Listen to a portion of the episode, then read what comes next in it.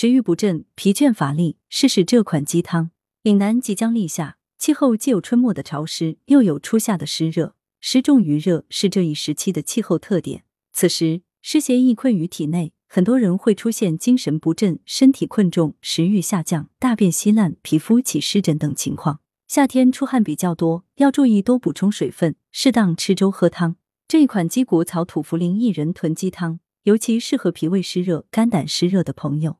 食疗方推荐。鸡骨草土茯苓薏仁炖鸡汤，材料：鸡骨草三十克，土茯苓二十克，薏仁二十克，母鸡一只。做法：一、鸡骨草三十克，加适量清水煎，去渣留汁。二、母鸡一只，切开，去脏杂尾部，清洗内脏，把土茯苓、薏仁洗净后置于鸡腹内，加入药汁，无火煲沸后改文火煲一个小时，加入少许盐、姜丝即可。适合人群。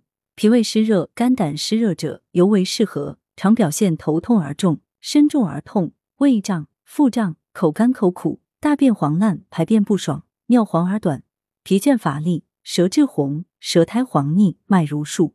药师有话说：湿重于热，这个时节即使清热，也不宜过于寒凉。广州市中医医院脾胃病科中西医结合副主任医师樊春华建议，在饮食方面，当以温热饮食为法。寒凉冰冷之物应慎食，饮食冰冷会止损人体阳气，大大削弱机体抗寒能力。冬季之时必不耐寒，而且寒凉饮食肠胃受伤，消化吸收功能减弱，营养跟不上，不利于应对人体能量消耗更大的盛夏之时。此外，生活中亦不能贪凉过度，不建议如长时间待在空调房间或电扇不离身，室内外温差不宜过大，以不超过五摄氏度为好。